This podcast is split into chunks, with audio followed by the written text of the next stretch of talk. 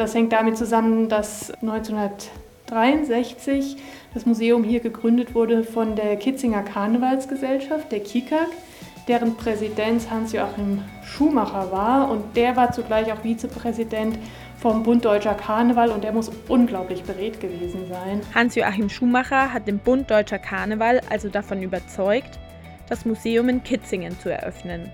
Katrin Hesse ist die Museumsleitung des Deutschen Fastnachtmuseums. Es ist die Zeit der Narrenherrschaft, wo verdrehte Welt gilt und wo die gewohnten und speziell auch christlichen Regeln über den Haufen geworfen werden. Der Karneval findet nämlich nicht zufällig kurz vor der österlichen Fastenzeit statt. Katholiken fasten heute noch 40 Tage vor Ostern. Früher wurde das Fasten aber sehr viel strenger gestaltet als heute. Man durfte keine, tierische, keine tierischen Produkte essen, man ähm, durfte kein Fett essen, man durfte natürlich keinen Alkohol trinken und man musste sich auch sexuell enthalten.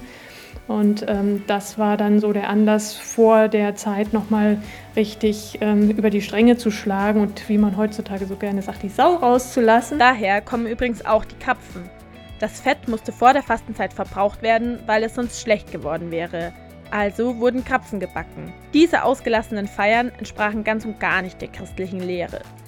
Die Kirche hat über diese Zeit aber ein Auge zugedrückt und sogar mitgemacht. Diese Tage, das hat die Kirche eigentlich immer weitgehend hingenommen und zum Teil haben tatsächlich auch die Priester oder auch die Nonnen mitgemacht. Also es gibt die Überlieferung eben aus Mittelalter oder früher Neuzeit, dass auch Nonnen in den Klöstern ähm, gefeiert haben, dann ähm, Karten gespielt haben miteinander und nochmal ähm, Festmahl gehalten und so weiter.